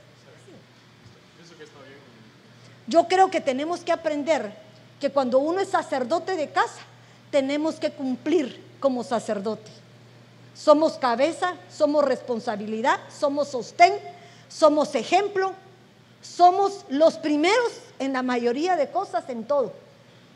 Pero no puedes venir a reclamar un derecho que no te has ganado. A veces eso cuesta. ah, por supuesto. recuperarlo si ellos llegan a mutuos acuerdos y él se propone, digamos, en su corazón. Mira esto. Hay un momento en, por ejemplo, que muchas veces la mujer llega antes a los pies de Cristo que el varón. Espiritualmente pareciera que la mujer está más alta que el varón. Pero hay veces que la mujer tiene que menguar para que el esposo suba. Con acuerdos. Pero eso lo hace la mujer que está madura. ¿Para qué? Para que él fluya. Pero hay veces que el marido no quiere tomar su responsabilidad tampoco. Entonces ahí hay un problema. Yo pienso que tal vez eh, ella está esperando a que eh, su marido venga y le diga, mira, a partir de ahora yo voy a tomar la, batuta de la casa. Ella como que está esperando. Eh, Pero si yo espero, óigame esto, si yo espero, espero sentada tengo que hablarle, tengo que exponerle, tengo que poder tener una relación de comunicación para que el día de mañana se logre lo que proponemos, porque si yo espero que él tome la autoridad y no la ha tomado, ¿hasta cuándo voy a esperar? Hasta que él vuelva en sí. Sí, lo que se puede ver ahí es un desorden jerárquico, jerárquico dentro del hogar, ah, eh, porque la Biblia establece que la cabeza de la mujer es el hombre. Entonces cuando ella toma su, mejor dicho, a veces no quiero usar esta palabra, es su planta, el lugar que no le corresponde, hay un desequilibrio en el hogar, como sacerdote, porque notemos que a quien le pidieron cuenta fue a Adán o a Eva. Perfecto. Mira qué bonito eso, pero ahora miren esto. También hay, una parte de la palabra que dice que aquella mujer que es la que conoce al Señor y concibió casarse o estar con uno que no conoce las cosas de Dios, ella santifica a nivel espiritual a su casa. O sea, también hay una jerarquía a nivel espiritual. Pero hay un momento que si los dos se encuentran al mismo nivel, entonces él tiene que tomar la posición que le corresponda. Porque ese es el orden correcto y así tenemos que llegar delante del Señor. Amén. Si corriges a un familiar por algo malo que está haciendo, y aún así te lo sigue haciendo. Pero aún así, dice otra vez, el que corrige se siente mal. Porque a pesar de corregir, te critican para mal, y el que corrigió aún se siente culpable. Entonces, es por, amor o por... Ahora quiero, bueno, quiero aclarar algo. Nosotros no podemos corregir a los familiares. Yo corrijo a mis hijos. Miren la diferencia. Yo exhorto a un cambio de actuación a mis familiares, a mis amigos, a mis hermanos. Exhortar quiere decir que los hago reaccionar del mal que están haciendo, pero no los obligo a hacer cosas que no vamos a poderlos cambiar si no es por su propia decisión. Nosotros nos atraemos enemistades si obligamos a alguien a hacer algo como que fuera tu hijo. Y al único que corregimos son a los nuestros. ¿Cómo tener dominio propio para huir de las pasiones juveniles? Carácter y debilidades que le he pedido al Señor que me ayude para cuando, pero cuando, siento ya he caído en la misma, en la misma situación con mi matrimonio. Ah, con su matrimonio ya es casado. Entonces no son tan pasiones juveniles. Porque si ya está casado ya no es juvenil. Estoy hablando de pasiones juveniles a un niño, a un joven de 15, 16, 17, 18, 20 que no se ha casado. Pero un hombre casado ya es un hombre maduro que tiene que hacerse responsable de sus actos. ¿verdad? ¿Cómo hacer para no caer? Primero, busca al Señor para que te mande un espíritu de poder, de amor y de dominio propio. Eso se lo dio a Timoteo. ¿Para qué? Porque estaba lleno del Espíritu. Cuando nosotros estamos llenos del Espíritu de Dios, podemos poder controlar lo que nos saca de control. Yo no puedo creer que una persona diga, hermana, no sea, ah, yo no me di cuenta a qué horas volví a caer. No, no, no, te das cuenta. Lo que pasa que te traiciona, la pasión te lleva. Yo me recuerdo cuando David cayó con Betsabé. Estuvo tan ciego en su pecado que hasta mandó a la guerra para que lo mataran al marido de ella. Un hombre conforme al corazón de Jehová. ¿Cómo es posible que lo haya hecho? Miren cómo es eso. Se cegó. Porque cuando a él le presentan el problema de la ovejita, que uno se la había comido, él dice que pague cuatro tantos más. Imagínense. Quiere decir, él quería destruirlo. Ese eres tú, le dije. Ese eres tú. O sea que él mismo se puso su, su propia regla. Eh, yo pienso también que aparte del dominio propio que debe de ver en nosotros, una de las cosas que no debe de faltar en el matrimonio es la fidelidad. Porque no se puede sostener con dominio propio si no hay fidelidad en él. Eh, notemos que la fidelidad nosotros no la traemos, sino que tenemos que aprenderla y ese es un proceso. Entonces yo pienso que la fidelidad que mantiene el hecho sin sí. Perfecto el dominio propio, miren eso qué lindo, porque cuando se hablan de las pasiones, se habla de algo que nos cuesta, pero cuando uno es fiel, aprende. Y cuando uno recibe un aprendizaje, ha sido enseñado. Y en la enseñanza uno se convierte en un hábito lo que aprende. Puede uno tratar la manera de romper con la forma de querer educar a nuestro hijo como lo hacían nuestros padres con castigos fuertes. Vuelva a leérmelo. Puede uno tratar la manera de, romper con la forma de, querer educar a nuestro hijo, como lo hacían nuestros padres. Yo creo que nadie de nosotros quisiésemos educar a nuestros hijos como nos educaron a nosotros.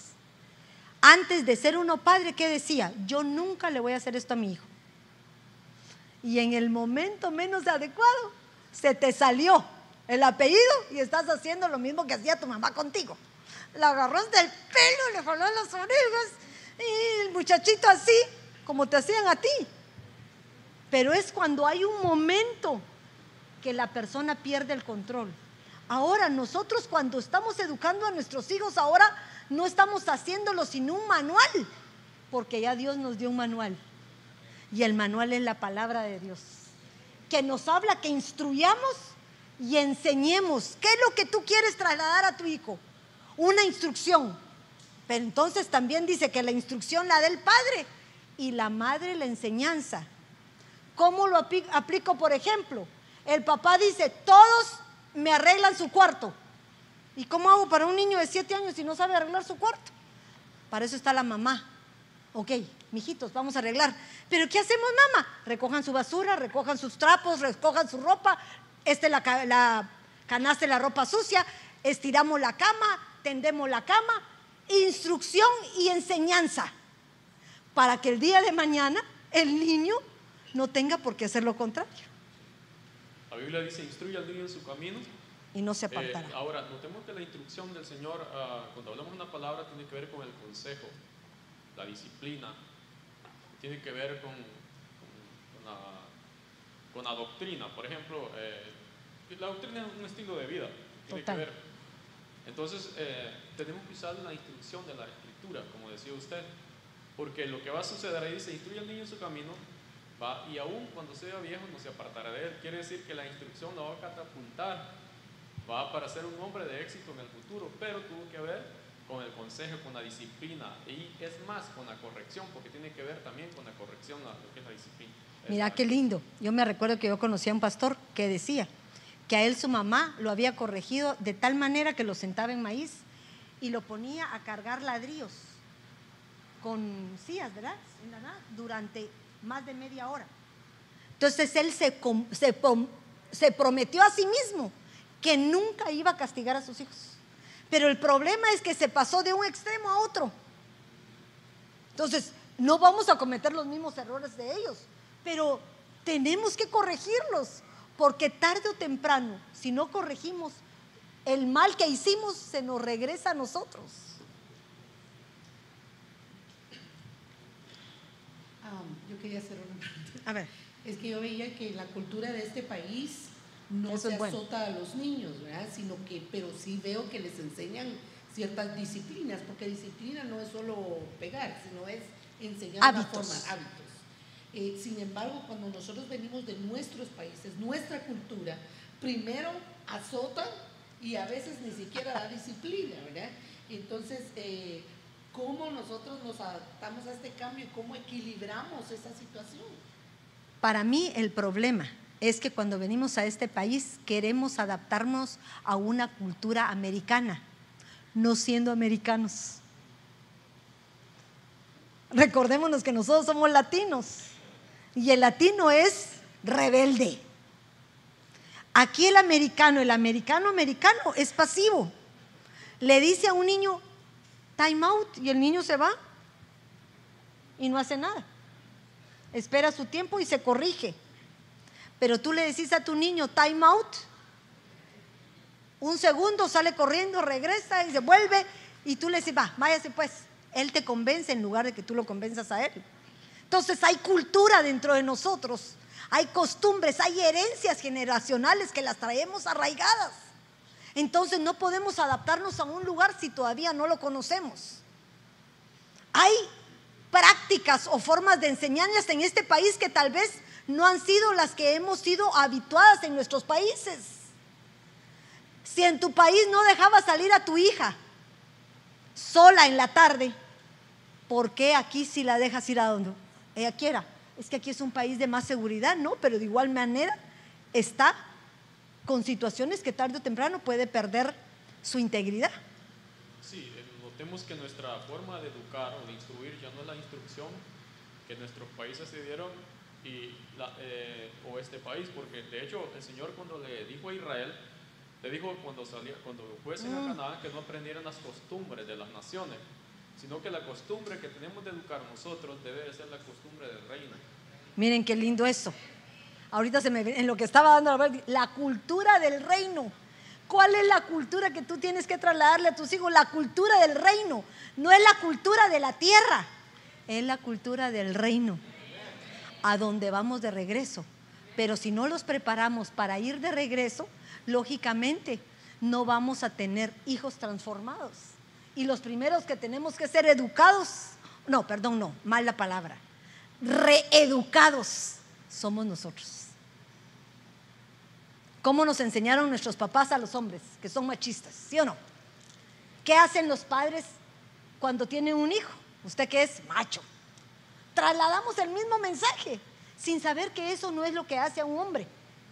Diría mi, mi esposo una vez decía que el verdadero hombre es el que tiene esa H bien colocada, pero es una H del espíritu. ¿Verdad? Que el espíritu es restaurado, es reavivado por el espíritu de Dios. Entonces tenemos que renovar nuestra forma de pensar y adquirir una cultura diferente que no es la que es de esta tierra, sino es una cultura que ahora nos están enseñando. La cultura del hablar, la cultura de cómo manejarnos, la cultura de cómo poder estar. ¿Cuántas columnas son? Siete. Siete columnas. Miren, siete columnas que nos instruyen cómo preparar a los nuestros para poder ir a vivir a donde pertenecemos. Cuando usted dijo que Elí no disciplinó a sus hijos, también eso aplica en lo espiritual con los hijos espirituales. ¿Por qué si a los hijos biológicos los disciplinamos, también a los hijos espirituales? Si no hacen los, si no hacen hijos, si no hacen hijos consentidos, y eso lastima a los otros si hay más hijos. Mira qué lindo. Pero hay un momento, hay algo que tenemos que diferenciar. Los hijos que tú tienes a nivel carnal son tus hijos. Y los hijos espirituales se pesan, no sé cómo podría decirles. Se prueban. Porque hay hijos que aguantan tu disciplina.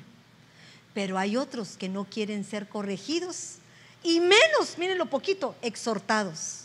Entonces el que no quiere ¿Vas a volver a exhortarlo a que cambie su forma de actuar? No, que siga su caminar porque ya, ya hubo una exhortación, ya fue un aviso de parte tuya, pero no quiere, quiere decir que no quiere ser hijo. Pero tarde o temprano, si no es corregido por el sacerdote de casa, va a ser corregido por el Señor. Así como nosotros decimos en nuestra casa, si tú no corriges a tus hijos, el día de mañana te va a corregir la policía allá afuera otro lugar. Ahora, no es que uno no los corrija. Muchas veces tampoco tenemos ojos para poder, uno puede controlar a cuatro hijos. Yo controlaba a cuatro con, con esfuerzo. Pero ¿a qué horas controlo a la cantidad que somos? No vivo en sus casas, no sé cómo se manejan. Veo lo que ustedes me muestran. Y los mido de acuerdo a las respuestas cuando se les exhorta a determinada forma de comportarse. ¿Querías decir algo? Sí, a, veces cuando eh, puede ser también el hijo o el padre, eh, que a veces equivocamos el amor en que porque amamos no se puede disciplinar.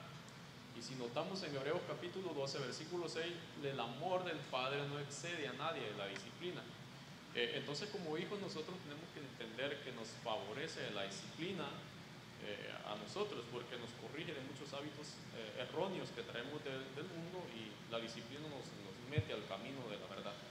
Y mira, por lo que tú decías, porque tú hablabas de los hijos, pero la pregunta se refería a aquellas personas que están reclamando hasta cierto punto, reclamando el por qué no se corrige a otros y a ellos sí. Es como cuando se nos enfrentan nuestros hijos. ¿Por qué a mi hermana sí le decís esto y a mí y a mí no me dejas hacer lo otro? ¿Por qué a mi hermana le haces que solo haga medio esto y a mí me obligas a que vaya a tirar la basura? Siempre hay hijos inconformes. ¿Verdad? Pero el problema es que si uno hablara, el hijo cuando está en desacuerdo con el padre o con la madre, ¿qué hace? Por lo menos eso esperaría que hiciera mi hijo, que me viera decir, papá, mira, esto me estás haciendo mal. Mamá, ¿qué pasó? ¿Por qué hiciste eso? ¿Por qué se está haciendo esto? Dame una razón. Cuando nosotros les damos a nuestros hijos razones que tienen peso para poder cambiar su forma de actuar, el niño entiende. Pero si decimos eso se hace porque sí, porque sí, punto. No hay una razón. Pero los hijos espirituales pasan a ser otra posición. No puedo obligarlos. Ahora, sí puedo establecer una disciplina en un lugar, cuando ustedes sirven en un altar. Cuando ustedes suben al altar, el Señor pasa, baja sus cuentas, porque ahí estamos ministrando. Pero me dirán, ay hermana, ¿y por qué usted no baja al fulanito que es novio de Sutana y? Es cierto, tal vez sí, pero yo no me he dado cuenta, ni lo sé. Entonces, venme a decirte tú cuándo lo vistes, cómo lo vistes, para que yo pueda ejercer mi disciplina. Pero si yo no lo sé, ¿cómo voy a ejercer una disciplina si soy, ¿cómo se dice?, ignorante de lo que está pasando. Hay muchas cosas que la gente critica por atrás, creyendo que uno no hace las cosas. Y lo que pasa es que muchas veces nosotros ni nos enteramos. Miren, así pasamos en el aire.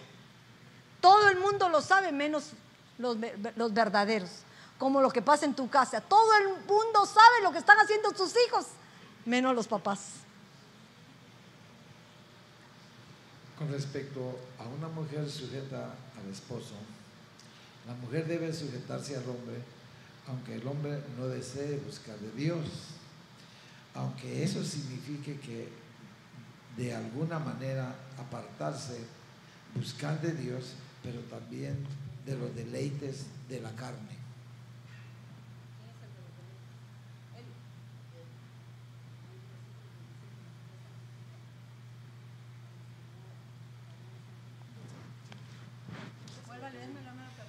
Con respecto a una mujer sujeta al esposo, la mujer debe sujetarse al hombre aunque el hombre no desee buscar de Dios.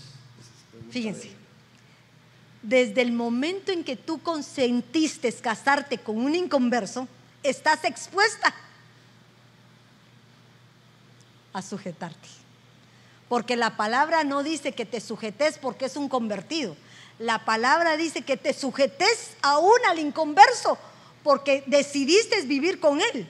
Y posiblemente por tu testimonio y tu forma de actuar puedes hacer que este hombre se convierta. Entonces, ¿te tienes que sujetar? Sí, porque tú lo decidiste. Ahora, no es lo mismo cuando estamos hablando de una mujer convertida, un hombre convertida, y él está todavía pensando en las pasiones. Tiene que poner un hasta aquí, porque él sí necesita ser restaurado, entrar a un proceso de administración para poder ser disciplinado. No me refiero a una disciplina de castigo, pero sí para que pueda ser cambiados sus hábitos establecidos. ¿Lo tenés? Porque el, porque el marido que no es creyente es santificado por medio de su mujer y la mujer que no es creyente es santificada por medio de su marido creyente. De otra manera, vuestros hijos serían inmundos, mas ahora son santos. Sin embargo, si el que no es creyente se separa, que se separe. En tales casos el hermano o la hermana no están obligados, sino que Dios ha llamado para vivir en paz. Pues ¿Cómo sabes tú, mujer, si salvarás a tu marido? ¿O cómo, sabes tú, marido, si salvarás a tu mujer? ¿Y cómo lo vamos a salvar? Porque si realmente Cristo está en ti, tiene que haber un cambio en ti. Y ese cambio va a propiciar que ese hombre se convierta en base al testimonio que tú das por la obra que Cristo hizo en ti. ¿Hasta qué punto puede uno ayudar a un familiar que está pasando separación familiar, pero pasaron varios años y no se recupera financieramente, siento que está manipulando, haciendo víctima para no salir de esa etapa. ¿Es esta una etapa de una trampa de manipulación? Definitivamente que sí. Miren, aquellas personas que uno ayuda porque está en una situación delicada, está bien, lo ayudas una vez, pero no se vuelve algo continuo. ¿Por qué razón? Porque hacemos que ellos sean víctimas de un espíritu de víctima que viene a utilizarlo para poder crear un sentimiento de lástima en otros. Entonces, ¿qué hace? Constantemente estoy pidiendo estoy pidiendo ayuda y aquel que tiene un corazón noble siempre cede. Entonces hay que tener cuidado porque hay veces que el Señor manda determinados procesos a la vida de cada persona con un propósito. No sabes tú si son hijos pródigos y necesita llegar hasta las posilgas para poder entender el propósito del Señor. Y entonces si llegan a las posilgas se van a dar cuenta qué es lo que tenían en la casa de su padre y vuelven en sí. Necesitan volver en sí. Pero si tú alimentas el mal que tienen, entonces solo los estás manteniendo y nunca van a cambiar. ¿Ya? Eh, hay, una que es en, inglés, pero la vamos a tratar de traducir. Háblame, ponémela en inglés para que yo ¿Se la entienda. Dice, tengo 20 años y acabo de terminar de ser formado y de crecer en madurez. ¿Qué pasa si algún día yo me cruzo con una mujer de Dios que es bella intelectualmente y en conducta, le teme al Señor, pero es de otra raza? ¿Es eso una buena idea? Yo prefiero, a la, he preferido en el pasado a las chicas rusas, pero ¿qué tal si es cristiana?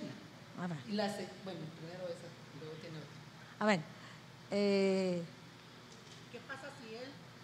conoce a una chica que es muy hermosa, pero es de otra etnia, de otra raza, de otra nacionalidad, diferentes. Cuando nosotros la vez pasada le hicieron una pregunta al apóstol sobre el yugo desigual, y él hablaba a un nivel de lo espiritual, pero yo aclaré que también hay un yugo desigual de acuerdo a las costumbres, porque si tú consientes casarte con una mexicana y no comes chile, vas a tener que aprender a comer chile, pero el amor todo lo puede todo lo soporta, todo lo permite. Y te haces chilero, ¿verdad? O sea, todo depende de lo que tú sientas por aquel que amas. El Señor no nos está poniendo límites para amar. El asunto es que tú estés dispuesto a propiciar y hacerte parte de ese cambio. Si es cristiana, una persona que no sea de tu misma etnia, tal vez no es latina, no es eh, salvadoreña, pero es eh, rusa y te gusta porque es rubia, guapota, grandota y tiene un corazón noble, ¿quién te está evitando poder amarla? El punto es que tú ahí hay una, una cosa que me llamó la atención. Tengo 20 años y ya se siente maduro. Cuidado. Cuidado, porque me imagino que estás en el proceso de tu peor inmadurez. ¿Verdad? Entonces, el maduro es aquel que sabe. Entonces ya no pregunta. Perdón, no, no estoy diciendo que no me pregunten, perdónenme, tal vez me puse muy exagerada, pero cuando uno tiene 20 años todavía nos falta un buen trecho. No hemos caminado nada. De 20 años estamos en el tiendo donde la juventud rebosa y estamos ciegos de todo. Solo queremos ver lo mejor y nos enamoramos hasta de un palo mal parado. ¿O no? Nos enamoramos. ¿Es el nacionalismo lo opuesto a la mentalidad del reino? Por nacionalismo se conoce a aquel apego especial a la nación o a lo que le pertenece, movimientos políticos. Ah, hay algo que podemos aclarar.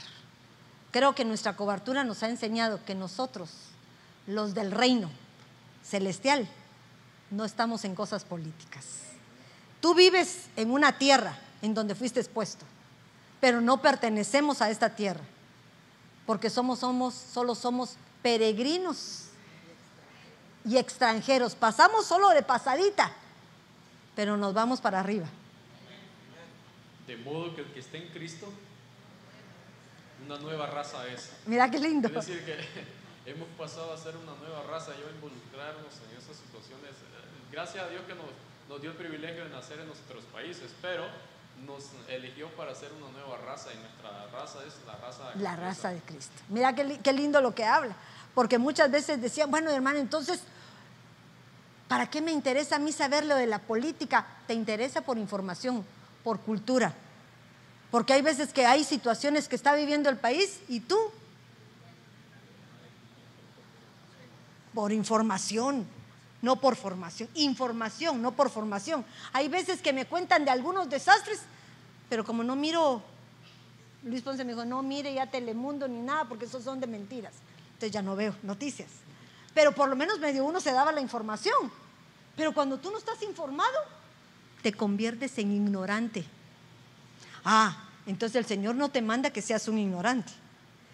Tenemos que estar empapados, miren eso, tenemos que estar empapados de cómo se maneja este mundo, igual como lo hizo Daniel cuando fue a Babilonia.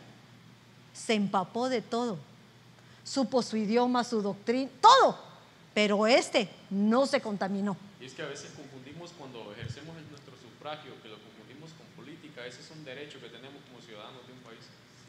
Muy bien. ¿Algo más?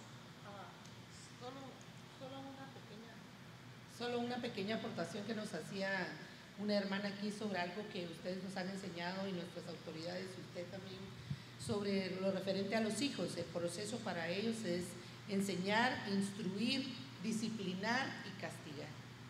Muy buena. Y eso es cierto, porque fíjate, vamos hasta el castigo, pero el Señor termina con otro extra, nos azota. Y cuando ese habla un azote, es habla que es parte de Él y el hombre no puede intervenir. Uy, eso es lo más doloroso.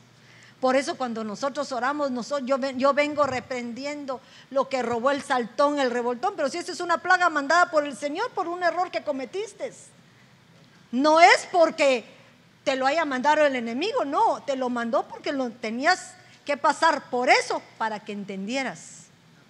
Entonces pídele al Señor misericordia para que lo quite y que te dé una nueva oportunidad.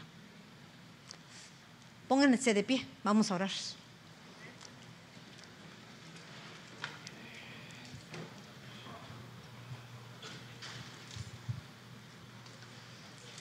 Estírense, no les hago hacer ejercicios porque hace que están cansados, pero me tardé un poquito menos. Padre, nosotros venimos agradecidos delante de ti. Señor, no podemos más que darte las gracias, Padre amado, por las misericordias infinitas que tú haces con cada uno de nosotros. Gracias, Señor, porque tú nos has enseñado, nos has instruido, nos has mostrado el camino de la verdad para que no volteemos atrás, sino permanezcamos firmes, caminando seguro hacia nuestro destino final. Yo te suplico, Dios Todopoderoso, que nos pongan la fuerza, el poder, tu bendita misericordia, Señor, por si fallamos, por si menguamos, por si necesitamos aprender más, Padre amado, de todo aquello maravilloso que tú tienes a través de tu palabra para poder hacer que permanezcamos en el camino. Te doy gracias, Padre, porque nos enseñas a estar alertas, a no caer en esas trampas, esas trampas del amor que muchas veces, Dios Todopoderoso, nos llevan a cometer errores y poder cosechar uvas agrias, aunque quisimos sembrar uvas dulces, Señor. Yo te lo pido, Padre amado, rectifica nuestros caminos. Yo te suplico, Señor, que pongas tu mano poderosa sobre cada uno de nosotros y transforme nuestra vida. Que pueda llenarnos de lo único que es perfecto. Tu perfecto amor, que sobrepasa todo límite de entendimiento, que sobrepasa aún los límites de los tiempos